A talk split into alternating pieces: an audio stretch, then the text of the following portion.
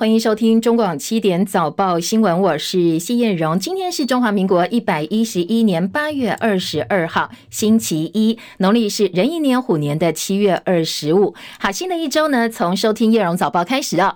八月中旬已经过了，再过一个星期，学生们就要开学了。不过今年的夏天没有任何一个台风警报，这对于需要雨水的台湾来讲是让人有一点点小担心。而现在在太平洋地区有一个热带低压正在生成，有气。上专家引用最新的美国数据说，哎，这个台呃热带低压形成台风，而且呢通过台湾的几率很高。不过也有气象专家说，应该是不会来的。到底这个热带低压会不会形成台风，发布警报的几率高不高？还有不管来不来，对台湾的影响程度如何呢？我们一并哦，连同今天的天气，还有本周天气提醒，连线请教的是中央气象局的预报员张成传先生。今天各地大多是晴到多云，而且比较炎热的天气。高温普遍约三十三到三十五度，其中在桃园以北、还有东半部、南部地区跟南投嘉义，容易出现局部三十六度以上的高温，特别是在花莲纵谷跟大台北、台东地区，甚至会有局部三十八度极端高温发生的几率。各地中午前后紫外线偏强，外出请做好防晒，并多补充水分。水系方面还是偏少，降雨不多。只有午后的话，在嘉义南地区跟其他山区会有零星的短暂雷阵雨。那明天白天以前，各地大多还是可以维持多云到晴，而且比较炎热的天气。不过，由于水汽会开始增多，所以在中南部、台东地区还有其他山区出现午后雷阵雨的几率会提高一点。那明天晚上开始到周三，会受到目前位于菲律宾东方海面的热带性低气压或台风外环流的影响，在花莲、台东跟南部地区将会转为有局部短暂阵雨或雷雨的天气，其他地区还是维持午后雷阵雨的天气形态。周四之后，热带性低气压或台风虽然会逐渐远离台湾，进入到广东，不过台湾附近的水汽上还是比较多，所以在东南部还是会有局部的短暂阵雨或雷雨。其他地区午后雷阵雨的几率还是偏高，请多留意。而在菲律宾东方海面的这个热带性低气压，凌晨两点距离比东南方大约是七百九十公里，有发展为进入台风的趋势。未来的话会动手。通过吕宋岛北端，然后进入到东沙岛海面，之后再往广东前进的这个几率会比较高一点。那未来的路径还是有一些不确定性，就留留意最新的天气预报。请教陈船，大概什么时候会比较明朗？哪些地区？我们台湾北中南东哪些地区受到的影响会比较明显呢？从明天晚上开始到周三，会是这个台风离我们台湾最稍微比较近的一个时间点，不过离它还一段距离，所以主要是受到它的外环流的影响，在花莲、台东、恒春半岛还有南部地区，在明天晚上开始到周三这段时间，会会有些局部的短暂阵或雷雨。那其他地区还是属于午后雷阵的天气。好，谢谢陈传提醒啊，提供给大家参考。当然，明天晚上之后可能雨势会比较明显一点点，至于对台湾影响程度，还是要再靠近一点点会比较明朗哦。提供给大家，我们也来密切的观察。那不管如何，今天。都还是非常非常炎热的天气。昨天花莲复原中午测到四十一点六度，这是今年全台的最高温记录。今天各地的高温预测大概三十三到三十五度，当然局部地区可能会更高，所以还是要多多补充水分，做好防晒工作。台北股市上周五是开低震荡，收盘小涨十二点。台股上周五收盘收在一万五千四百零八点七八点，权值股例如台积电、红海都是收黑的，不过高价股强劲赢回六千。金周线连六红，所以市场气氛还是看多。台币呢，上周五收盘价三十点零二兑换一美元。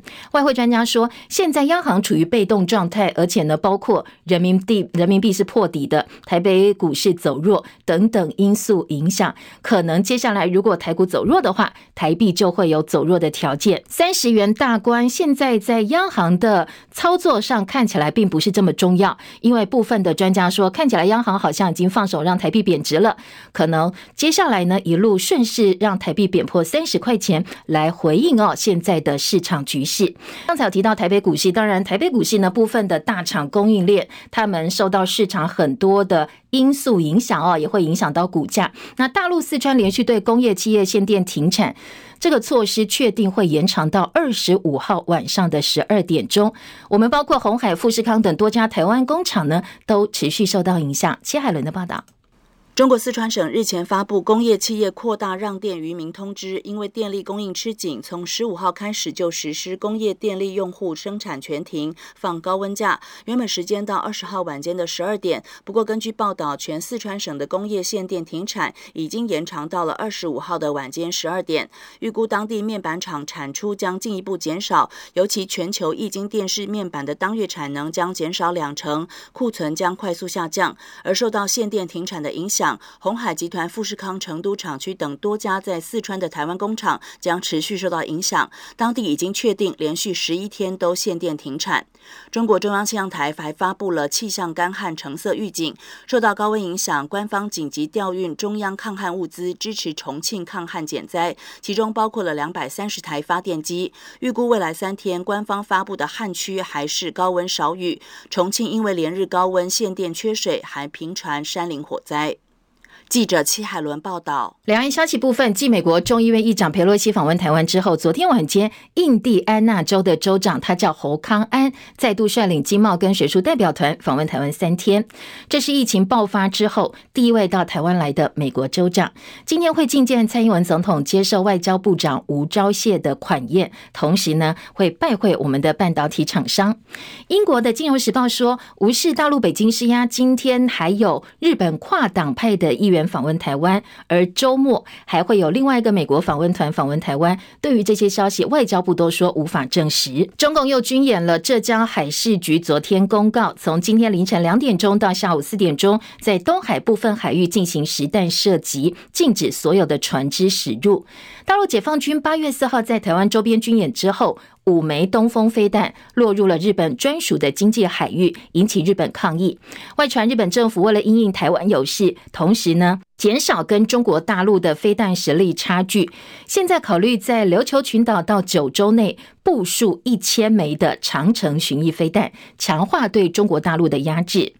新加坡总理李显龙发表年度重要演说，他很担心美中分歧日渐加深，台海紧张情势升高，也不排除亚太地区会进一步发生冲突的可能性。面对共军持续对台海实施军事施压，国军主战部队的战训频繁。今天，《联合报》跟《自由时报》都大篇幅报道，国军主战部队不但人力流失，基层士官跟少中上尉军官到现在加起来哦，合计大幅缺员二点五万人以上。面对现在的募兵困难，新兴兵力会陆续成军的情况之下，国防部规划延长兵役所获得的义务役士兵，接下来会填补陆军。还有非主战部队步兵所需要，陆军现在有的志愿役人力会陆陆续续移拨到海军跟空军来填补新兴主战兵力所需要的缺额。另外，国防部最近跟内政部对外公告。役男的体位区分标准修正草案第二条的细部资讯，值得注意的是哦，常备役的体位身高现在还是维持一百五十八公分到一百九十五公分，不过 BMI 值身体质量指数从大于十七小于三十一调整为大于十六点五小于三十二。替男役呃这个役替代役役男的体位标准，接下来也会顺势放宽。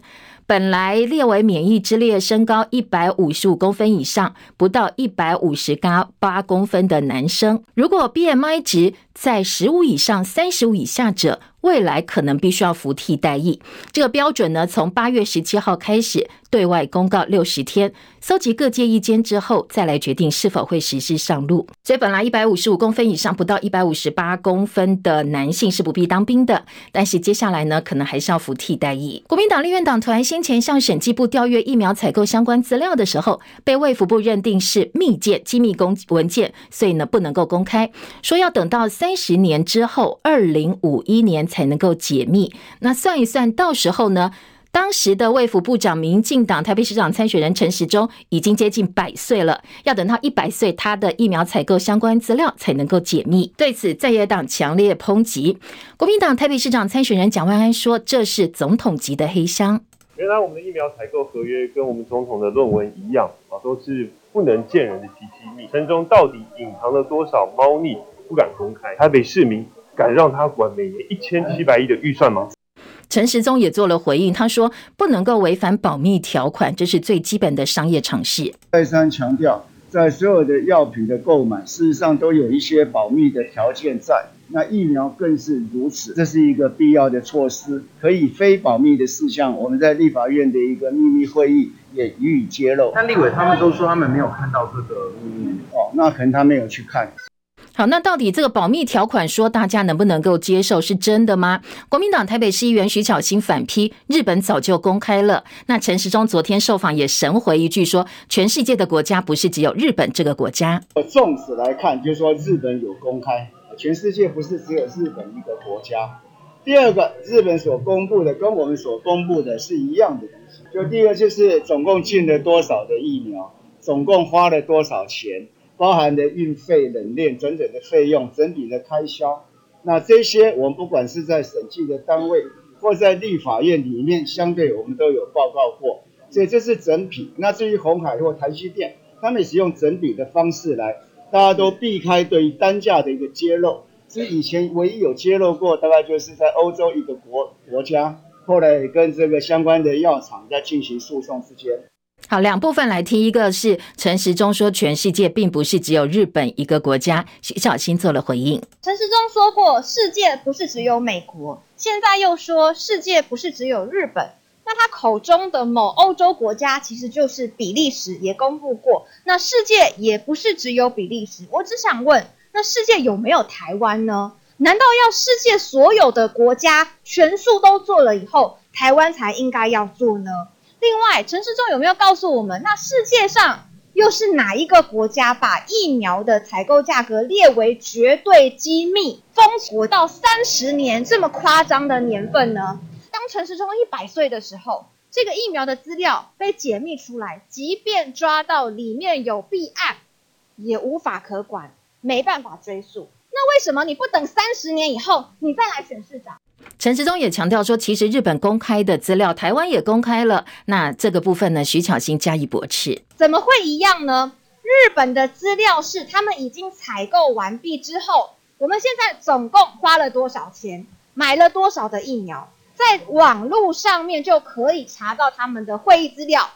而陈时中他自己都说了，我的资料就是给审计单位而已。那怎么会跟民众一般可以上网？我是台湾人，我都可以查到日本的资料，这两者一样个毛啊，完全不一样。不能让民进党不想要让民众知道的，可能有贪污疑虑的，那你就把它封存三十年，让法律无法再对你追诉。然后你不喜欢的意见，就拟定数位中介服务法，想要去管制大家的网络言论自由。台湾真的还能算得上是民主跟自由的国家吗？好，数位中介服务法这部分稍后提供给大家哦。因为民进党台北市议员参选人赵怡翔也对徐巧芯提出了批评。他说呢，比利时曾经公开疫苗价格引发争议，回击徐巧芯是要害台湾买不到疫苗。对此呢，徐巧芯说，这赵怡翔又在胡扯，说这是情绪勒索，可以骗得了班班，但是骗不了大多数台湾人。他反问说，那比利时后来到底有没有买到疫苗呢？日本、美国、台积电、红海有买不到疫苗吗？为什么买疫苗要买三十年？他痛批民进党是台湾最大的诈骗集团，用尽一切情绪勒索的方式护航不可告人的秘密。台北市长柯文哲也表示，公开透明是一种政治文化。他说，陈时中前一天才说要台北市政府对大巨蛋案公开透明。但是被问到疫苗采购啊，又变成国家机密，说政府为什么要做的这么神秘？难道是有什么见不得人的事吗？让人觉得又好笑又火大。他说可以证明哦，民进党就是双标。而国家通讯传播委员会 NCC 提出的数位中介服务法草案，上周召开了第三场数位中介服务法草案的公开说明会。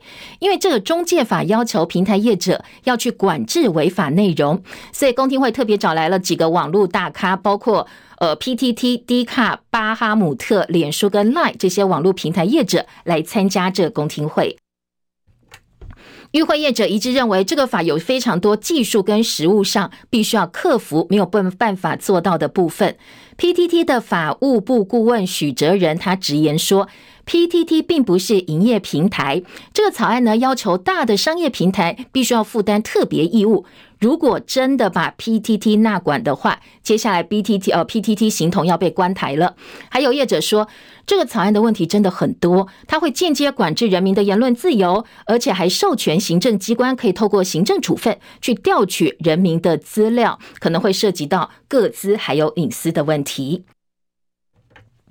这草案现在在公共政策网络平台上超过三点六万人连署反对，民意几乎是一面倒。就连很多向来不谈政治的网红，还有脸书频道或者是 YouTube 频道啊，甚至支持民进党的粉砖，也都对这个草案表示反对。蔡英文总统脸书已经好几天被反对的意见洗版了，而行政院长苏贞昌看到反对力道太强，所以呢随即宣布会请相关部会积极沟通，等到大家都能够接受，才会继续推动。NCC 昨天也宣布公听会暂缓，而且还发了八百字的三点声明，特别强调说这个草案只是初版，规范的范围跟执行做法会再进一步讨论，而且立法需要汇集民意去凝聚共识，所以呢，呃，只要没有经过委员会做。最后审议决定就不会送给行政院、立法院，也没有需要撤回的问题。但是民进党被质疑这是假暂缓真强推。中华人权协会理事长高思博在脸书说，苏贞昌暂缓公听会只是避避风头，因为马上要选举要投票了，在今年选前应该不会再碰这个烫手山芋，避免成为论文、新足球场、柬埔寨诈骗案之后另外一个选战的战场。国民党副主席夏立言先前率团到中国大陆参访，昨天正式出关之后，很火速的在厦门跟当地台商座谈。他在座谈上特别强调，这一趟行程计划很久，出访原因也很单纯，希望透过关怀聆听，把台商的意见传达出来，同时监督台湾的政府。他说，很多其他的政党人士说，他此行是。呃，假仿中真卖台。不过他也说，如果他要卖台的话，手上必须要先有台才能够卖。现在国民党没执政，不能卖台，也不能够谈判，更不能签任何的协议。他说这些部分哦，他都非常非常的清楚。好，再来关心今天的国际焦点，俄乌情势。现在呢，俄罗斯入侵乌克兰，战火未歇。乌克兰本周要庆祝独立三十一周年。总统泽伦斯基说，本周俄罗斯可能会做出特别残忍的事情。不过，到底什么样的事情，他也没有进一步明讲。扎波罗热核电厂周边最近爆发了军事战斗，而且核电厂设施一再遭到炮击。俄罗斯跟乌克兰都互相指控是对方发动攻击的，外界担心的则是会不会爆发核灾哦，很担心。法国总统府说，俄罗斯总统普京已经同意国际原子能总署人员可以到核电厂去进行视察。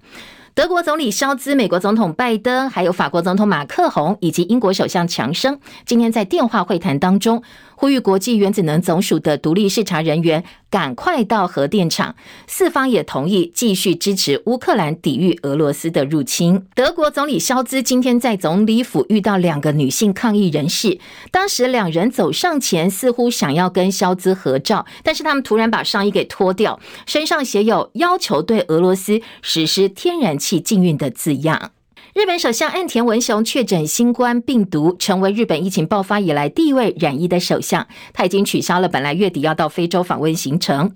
七十一岁的美国第一夫人吉尔十六号确诊之后，症状温和，二度筛阴，所以今天正式解除隔离。国内昨天新增两万两千一百三十七例的本土确诊个案，两百六十例的境外移入新冠确诊，另外有二十六例死亡个案，疫情呈现上升。指挥中心发言人庄人祥说，过去三周的疫情主要是在平原期，但是要注意，本周可能会有比较明显的上升。今年的本土累计突破五百万例的确诊，所以呢，现在确诊率超过百分之二十一。指挥中心估计，可能到年底会再增加三百多万例的确诊个案。庄人祥说，食药署最近会审查次世代疫苗的紧急使用授权，如果通过的话，现在暂定九月初会开会讨论，呃，次世代疫苗开放接种的对象，还有相关的细节。马上九月就要开学，剩下大概一周的时间了。有民间团体希望能够明定严重班级群聚的停课标准，认为应该要定定一些标准，然后如果达到一定程度的话，就全班停课，避免疫情扩散。不过昨天指挥中心的发言人庄人祥说，开学第四周开始采学生只要快筛音就可以到学校上课，不会再做全班停课了，不需要这么做。而到时候呢，班级要不要全面性的停课，交给学校跟各个班级视情况做弹性的调整。国人到柬埔寨打工被诈骗凌虐事件层出不穷。昨天内政部长徐国勇透露说，现在大概统计有三百七十人台湾人现在受困在柬埔寨。民进党原住民立委吴丽华昨天深夜在脸书发文说，他又帮忙家属赎回了五个原乡青年受困在柬埔寨的原乡青年，三男两女，昨天晚间已经回到台湾。而国民党立委郑正前昨天也说，继上周他从柬埔寨援助一个青年之后，昨天还有个十八岁的郑姓男子也搭了飞机回到台湾。好，这个郑姓男子也对外表达了，说明了他在柬埔寨的一些状况。他说呢，他是上个月被朋友骗到柬埔寨，本来说好要大家一起工作，结果到了柬埔寨才发现被朋友放鸽子。到了柬埔寨之后是被集中管理，工作内容呢是每天去打电话诈骗新加坡人跟马来西亚人，期间曾经被虐待、被殴打，最后呢是打电话请家人付了十五万元的赎金，而且呢家属还透过立委联系民航局跟华航帮忙买机票，确定有机票了，这个人才被救回来哦。另外，屏东原乡有一名高姓女子为了扛起家计，她也被骗到柬埔寨，后来她打电话跟妈妈求援，她跟妈妈说。呃，我妈妈，你帮我再骗六个人到柬埔寨，才能够换我安全的回家。而这个妈妈心想说，如果又骗六个人到柬埔寨，等于又让六个家庭痛苦，所以她妈妈拒绝了女儿提出来的条件。现在女儿已经失联二十多天了，她很担心女儿的安全，不过她也很无奈，说实在想不到别的办法了，现在已经做了最坏的心理准备。还有一个王姓男子在网络贴文说，其实高雄有个刘姓男子才是真正的人蛇的幕后黑手，说他在柬埔寨当人事主管，已经骗两百多个人到柬埔寨。而且指控说，这个高雄的刘姓男子电击毒打台湾人，希望呢台湾政府能够将他呃这个抓起来哦，来帮忙这些受害的台湾人。高雄警方已经证实了，确实掌握了这个刘姓男子的相关资料。不过他在几个月前已经出境到柬埔寨，全案正在侦办当中。国内汽油本周每公升零售价要调降零点一块，柴油暂时不调整。调整之后，九二五千每公升二十九块半，九五每公升三十一块，九八每公升三十三块，超级柴油每公升二十七块四毛钱。而且为了维持亚洲邻国最低价的政策，汽柴油呢现在到本周哦，中油是吸收了二点八块跟三点九块，这是每公升中油吸收的价格。好，在影艺焦点部分，女星于愿琪，二零一四年罹患直肠癌三期，开始了非常漫长的抗癌过程。八年内，她化疗了七十次，让好朋友还有家人相当心疼。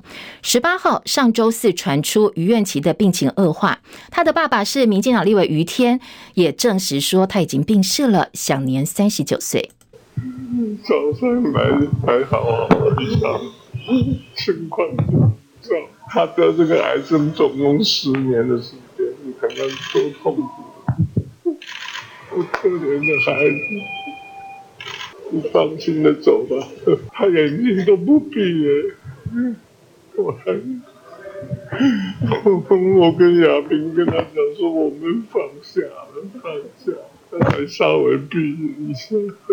我其实有帮他争取到从美国来的最新的抗癌的，但是他下个礼拜四才会到，他就是等不到那一天了。好，听得出来，雨天相当难过。不过呢，他也说这样也好，至少不必这么痛了。大肠癌其实刚才提到这个于愿琪死亡原因是直肠癌，就是大肠癌，它是从大肠包括结肠跟直肠长出来的的一种肿瘤。当大肠的黏膜细胞不正常的增生变化，就可能会深入肠腔肌肉层，甚至对其他的器官转移。大肠癌已经蝉联台湾癌症发生率榜首十四年了，是我国十大癌症死亡率的常客，但是如果能够及早发现的话，治愈率其实是很高的。所以医生特别提醒哦，如果你常常放屁、排气量大，而且伴随着水泄，或者是会有便秘、血便、胃口不是很好、呕吐也常常出现的话，就要特别注意，可能是大肠癌找上门的征兆。那这个部分呢，也提供给大家参考哦。平常生活包括饮食啦、作息都要特别注意。然后当身体有所警讯的时候，一定一定不要大意哦，要特别的提高警觉。关心几则国际新闻之后，我们再来听早报读报哦。日本东京涩谷区在周六晚间传出随机砍人事件。东京有一个五十三岁妈妈，她带着十九岁的女儿在涩谷区逛街，没想到呢，后方突然被人持刀猛砍，两个人都是重伤送医，虽然没有生命上的疑虑，但是呢，必须要治疗至少三个月才能够痊愈。日本读卖新闻昨天报道，案发之后，这个凶手当场被以杀人未遂罪逮捕，身份确认，年纪只有十五岁，她是个国中少女。好，这个少女被抓之后，她说她是想判死刑才会随机杀人，不过之后她进一步向警方坦诚，她其实想杀的是自己的亲生母亲跟弟弟。她带刀子上街是要找目标练习怎么样杀人。她。说呢，他这一次随机杀人是他的杀人练习。十五岁的国中少女说出这样一番话，当然震惊了整个日本社会。到底她的家庭发生了什么样的问题？现在警方都还在了解厘清当中。新加坡总理李显龙说会把男男性行为除罪化，还说新加坡社会现在已经变成更能够接受同志，但是政府无意改变新加坡对婚姻一男一女结合的法律定义。李显龙在新加坡国庆群众大会发表演说的时候说，这一条英国殖民时期留留下来的法律规定，规定男男性行为违法，马上就要被新加坡政府给废除了，而且他认为大多数的新加坡人现在都会。接受这样的事情。好，另外呢，大陆的用电量屡创新高，四川启动突发事件能源供应保障一级的应急响应。除了四川之外，上海也宣布今天、明天外滩非常罕见的要熄灯。大陆的水利部预测，未来几天长江流域的旱情还会继续下去。中广早报新闻。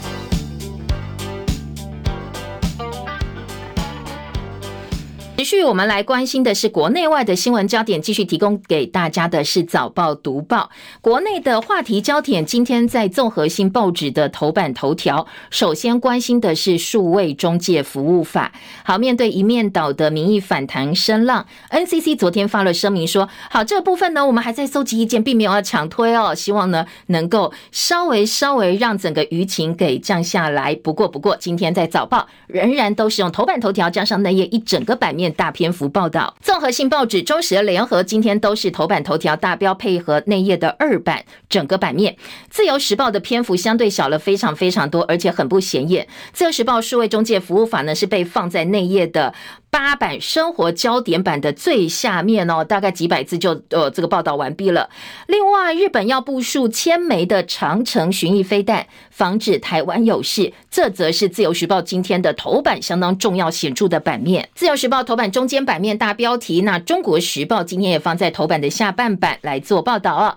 还有的是，刚才前半段新闻也听到了，国内的役男标准现在要加严。以前呢可以免疫的，现在恐怕都还要去服呃替代役了。今年自由时报把役男特别条例呢，现在有一些兵员部分要增加，所以对于役男的要求，以前哦身高是一百五十五到一百五十七免疫，不过接下来如果身体条件符合一些 BMI 值的状况的话，可能就要开始服替代役。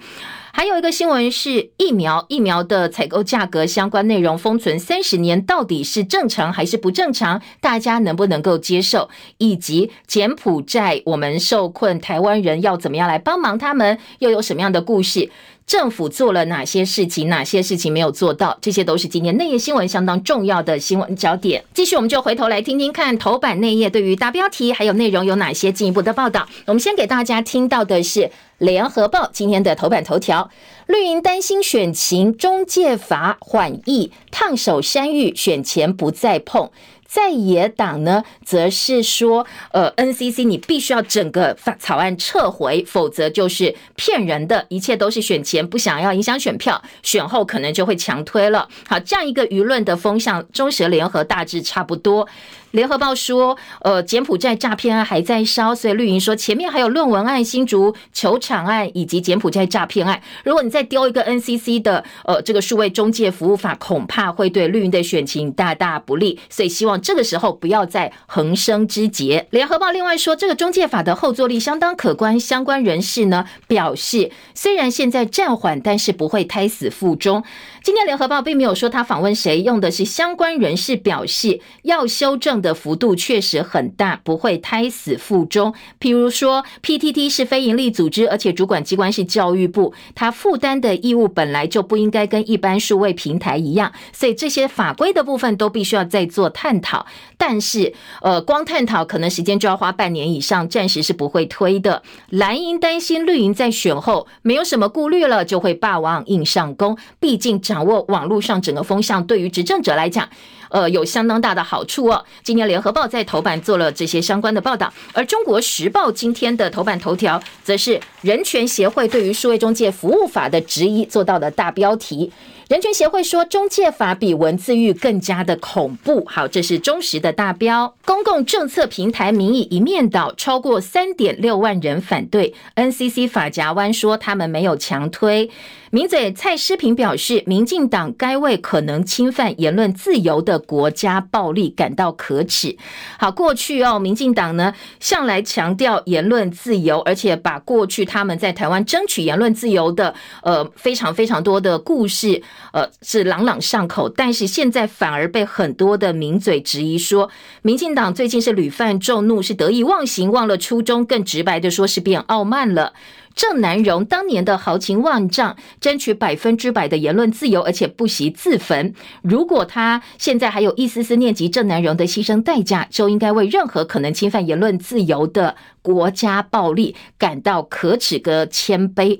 而谦卑，这是蔡诗萍的说法。那郑南榕，当然这个呃三个字哦，现在被媒体改为郑南榕。郑就是皇帝，我是皇上，郑怎么样怎么样？南荣很难容忍，很难容忍不同的意见要来控制网络上的言论，好，这是今天联合报哦。联合报在内页二版林和明特稿说，百分百言论自由，蔡政府现在是正难容，正呃和我这个皇帝很难容许大家不同的意见。其他联合中时今天二版还有一些分析的报道哦，关于这个数位中介服务法。今天联合报的二版大标题是中介法争议，NCC 前主委认为立法必须要展现多元的声音。彭云说要避免政府的威权主导。数位平台纳管四大面向有待厘清。今天联合报整理了四大面向，说必须要跟数位平台业者沟通，才有可能继续推动立法。好，这四大平台包括了用户数方面，什么样的用户数超过两百三十万人就被认为是指定线上服务平台的提供者，就是所谓大型的数位平台。这样一个呃，这个人数的认定是不是客观标准，是否合适？因为它不代表这个平台的营收实力。像 PTT 哦，它可能是一个学术网络，那它接下来是不是必须要负担跟脸书跟呃这个 Line 一样的同等的义务？这个是值得质疑的。还有很多的电子商务活动，B to C 啦，B to B 或者是呃 C to C to B 这些新的商业模式，要不要受到管制呢？资料调取方面，如果说检警或者是多数行政机关都可以轻易的调各资的话，非常非常可怕哦！还有哪些平台要接轨中介法？线上游戏轿车平台哪些平台必须要接受管制？哪些不需要？通通都不知道。如果这样就要上路的话，真的会有非常非常多的质疑跟纠纷。这是联合报今天二版的重点。中国时报呢，今天有几个小标哦，质疑的部分，政大法学院的教授廖元豪透过脸书说，这是拿打假鸡毛当令箭，而名嘴作家苦苓则表示，只要敢强制通过，我就跟民进党对干。另外在，在呃中国时报的二版，则是台中市长卢秀燕的看法，他说，中介法撤案才会让民众安心。朱立伦直言，民进党准备要营造言论戒严，而民呃国民党的台北市长。参选蒋万安则要求立刻停止立法。记者叶书红特稿，《中国时报》记者说，民进党的民选独裁是民主政治台湾最大的讽刺。始作俑者 NCC 现在发声明装傻，要把全民当白痴吗？林静仪，民进党的立委林静仪则说，国民党、民众党都曾经提出管制网络的草案，说不是只有我们，你们在野党过去也是赞成这么做的。国民党则痛批这是睁眼说瞎话，民众党则说这根本就是指鹿为马，转移焦点，说你是放假消息泼脏水，重申民进党团从来没有提出过任何数位中介服务法相关的法案。好，这是。呃，不同政党哦，大家针对这个议题的部分攻防，继续听到头版焦点。另外一个重点呢，《自由时报》今天的头版头条，体位标准放宽，长背翼的兵员会增加。如果身高满了一百五十五，但是你不到一百五十八公分的话。现在的免疫就没有了，接下来可能会变成服替代役。今天的自由时报头版大标内容说，这是因为老共害的，老共对台军事威胁力道加大，义务役的役期延长问题成为各界的焦点。国防部上周预告要修正体位区分标准，所以呢，放宽常备兵役体位的 BMI 值、身体质量指数标准。现在判定服役的标准在心智上。替代役会改为常备兵役。如果呢，接下来真的这么做的话，我们的常备兵役兵员当然就会增加。最大改变是从身高体重计算出来的 BMI 值的更动。现在规定，现役的役龄男子超过一百九十五公分，或者是不到一百五十八公分就免役。不过新制把免役身高下修到未满一百五十五公分。如果你刚好卡在一百五十五到一百五十七，不列入常备役的。体位，但是呢，必须要服替代役。有一些特别状况，譬如说你的 BMI 值不到十五，或者是大于三十五才会免疫。至于身高超过一百九十五。呃，或者是你呃，这个刚好在一百呃五十五的话哦，一百五十五以下的话，可能还是可以免疫的。好，这是自由时报今天的头版。另外，联合报相同的新闻呢，则是报道说兵役呃兵役的体位新规，现在免疫标准更宽了，更严格了，扩大征兵的范围，一五五到一五七要服替代役。记者洪哲正的特稿说，在共军的威胁之下，国军现在蜡烛多头烧。国防部发布了募兵制。达到兵线比百分之九十的目标，但是有一些主战部队没有达到标准。主战部队的军事官还缺两万五千多人，这是目前呢我们在呃兵役制度上的一些现况。今天的自由时报头版最大的标题，中间版面二题的标题是“防台湾有事，日本要部署千枚的长城飞弹来对抗中国”。好，这是自由时报。今天如果您透过直播现场观看的话，可以看一下版面上的安排大标题。今天自由时报说。呃，因为呢，在最主要，现在老共对于国际上的威胁增加，有鉴于中国、日本在飞弹部署数量上巨大差距，还有台湾如果真的发生战事，会影响到日本，所以日方考虑让自卫队拥有超过一千枚的长城巡弋飞弹，最主要部署在南西诸岛，就是西南群岛跟九州等地，而且这些飞弹呢，它是可以从船舰跟战机发射，具备对地攻击能力。射程可以到达中国沿海跟北韩。好，自由时报的报道的射程当然相当重要哦。今天的中国时报相同的新闻在头版下半版面也说，射程可以达到一千公里，涵盖中国跟北韩的沿岸。因台湾有事，日本要部署千枚的远程飞弹。两个报纸报道的内容其实差不多的。联合报说。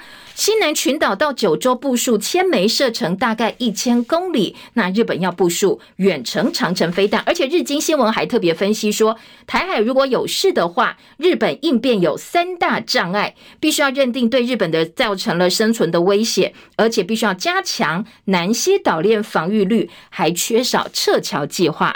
这是日本的日经新闻对他们自己国内提出来哦，说如果台湾真的有事的话，这些部分恐怕也要特别注意。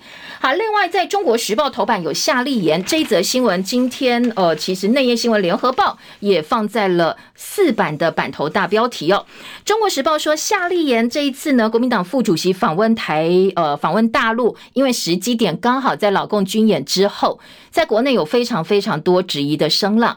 今天中国时报引用的。内容是夏立言昨天出关之后举行座谈会，在会上他反驳他这一次到大陆访问是卖台，强调会捍卫中华民国。跟台商会谈说国民党在野，我是在野党，我不是执政党，我没有办法卖台，不能够谈判，不能够签协议，到底要怎么卖台呢？联合报今天在内页新闻四版要闻版说，厦门台商会谈，夏立言说蓝营挺九二共识，台商关切重启小三通，夏立言说他会关怀林聆听监督政府。朱立伦说他没有看到刘杰一的相关行程，表示呃这一次他交代的任务非常简单，就是把台商的意见传达出来，同时传达呃这个监督台湾政府。那夏立言到底会不会见到国台办主任刘杰一、海协会长张志军等人？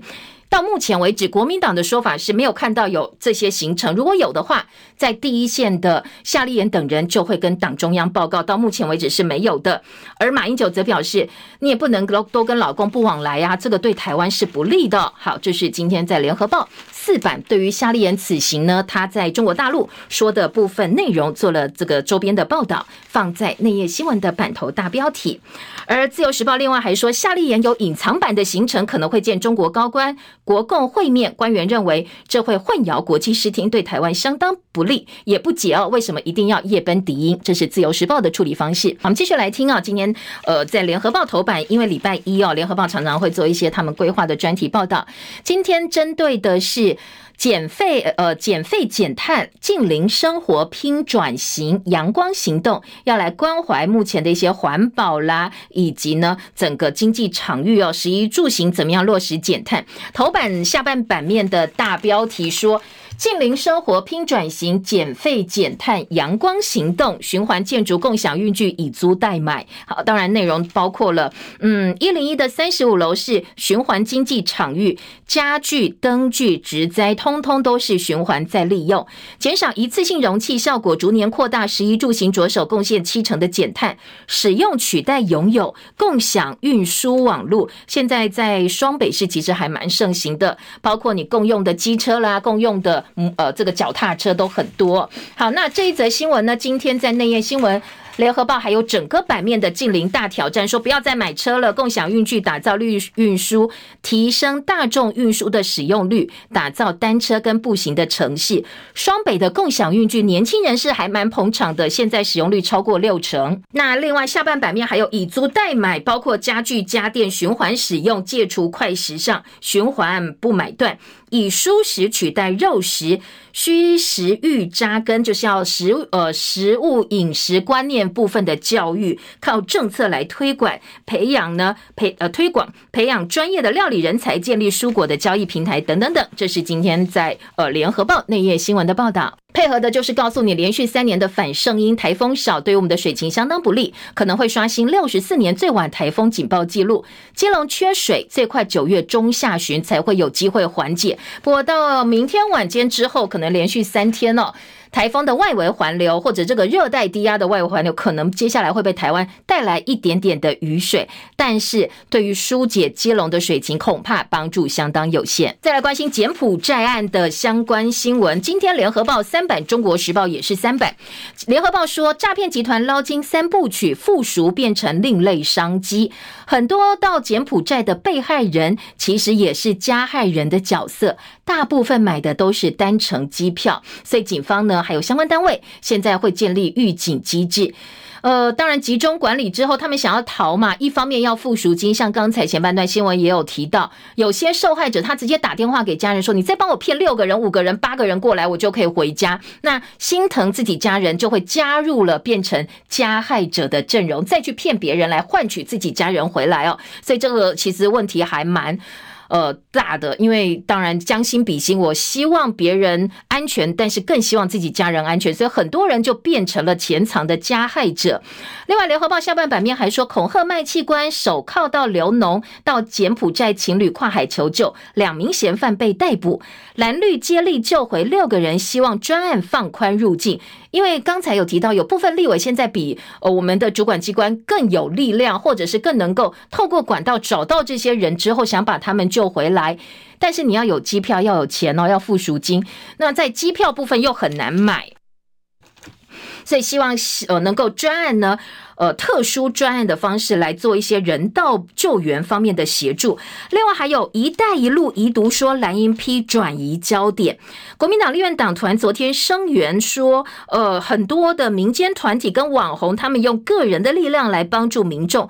外交部长吴钊燮则重申，不应该为难第一线为国人服务打拼的外交能源呃人员。另外呢，他也特别强调说，这是老共一带一路的遗毒。但是国民党立院党团总召曾明宗批评这是打嘴炮转移焦点，你要做的是具体拿出办法把国人给救回来。而国台办已经宣称台胞可以联系大陆驻柬埔寨大使馆来帮忙。如果我们的政府真的没有办法帮忙的话，很多家属已经转而向老共求助，到时候你蔡政府就很难看。你不要忙着骂人家哦，赶快想想办法把国人救回来吧。另外，《中国时报》的三版则说。绿营网军简案带风向，蓝营炮轰掩饰无能。民进党网络社群的副主任攻击网红之后即删文，而中广董事长赵少康则炮轰政府做不到，还责怪别人。你民进党除了抹黑之外，到底还会做什么？另外呢，赵少康昨天呢也针对民进党连消基会多抹红，表达了他的看法，不以为然。因为呢，农委会主委陈其仲批评消基会是中华人民共和国的消基会。赵少康说：“你只靠一招抹红对手走天价，真的可怜、可怕、可恨。说呢，你应该年底用选票来教训民进党哦，真正帮台湾渔民说话，透过检验石斑鱼通过标准的是消基会。那这样一个呃单位，你竟然把它抹红成中共同路人，赵少康是相当不以为然的。好，下半版面还说，副淑担心助纣为虐，两岸共打才能够清源。”另外，呃，内政部证实有大概三百七十个台湾人现在可能受困柬埔寨。疫苗价格列为机密，《中国时报》四版说，台北市的副市长黄珊珊说：“你花的是公帑，是我们的纳税辛苦钱呢。当然，钱怎么花要讲清楚。”徐巧芯呛日本早就公开了。陈时中说：“全世界又不是只有日本一个国家。”那蒋万安则批评封存三十年，非常非常的黑箱。好，这是今天在中国时报哦，把它做到版头大标题，把每个人的说法跟质疑大概做了一个报道。另外，在《醒报》则做了一个表格，告诉你政府的说法、民间的意见。苏贞昌说，疫苗购买不简单，契约订定有商业作为，这是正常的运作。新药价格是国际通例，陈时中说不能够公开。王必胜表示，采购是按照合约办理，也都受立法院的监督。台北市长候选人黄珊珊说，如果没有不可告人的话，你到底在保密什么啊？真的是正反两边激烈交锋。经济日报今年头版头条是四川大限电影响到多金系的供应，太阳能引爆涨价效应。四川大限电引起太阳能新的涨价潮，包括元晶、茂迪这些业者呢，可能都已经表示了下半年会再涨价。今天在呃经济日报做到了头版头条的大标题哦。好，关于呃这个大陆的限电，除了四呃这个太阳能引爆涨价效应，财经报纸关注之外。旺报今天也放在头版头条，而且强调的是，四川现在是一级响应，而且为了省电，上海外滩要熄灯两天。好，这是今年旺报的头版大标。联合报则说，充电影响，要缺电影响，现在上海外滩非常罕见的熄灯，还有高温干旱，长江流域的降雨量减少三呃四到五成，还有三万两千九百九十万亩的耕地现在严重的受旱，受到影响。好，这则新闻我们其实也可以配合哦，减废减碳，大家一起从生活做起。联合报今天的专题来看。工商时报说，高效运算年会三呃本周正式登场，台积电通吃 HPC 大单。下半版面，英国最大货柜港罢工，供应链可能会重伤，散装船散装的船运杀声起，再探今年的新低。总预算没列，公仆明年想要调薪，恐怕困难重重。好，这是公务机关公务人员想要调薪的话，因为总预算没有把你列进去哦。所以今天的财经报纸《工商时报》说，虽然还要等苏奎本周拍板，但是呢，明年调薪恐怕不乐观。好，再来听到的是《经济日报》今天在边栏重点告诉你，呃，联电公车用通知一线厂大单，房市的九二八档现在按量冲七千亿元。本土染疫超过五百万，死亡逼近万例，要特别提醒是防疫工作还是要做，因为指挥中心说本周的疫情可能还会再升温。好，我们时间到了，谢谢，记得按赞分享，明天见喽，拜拜。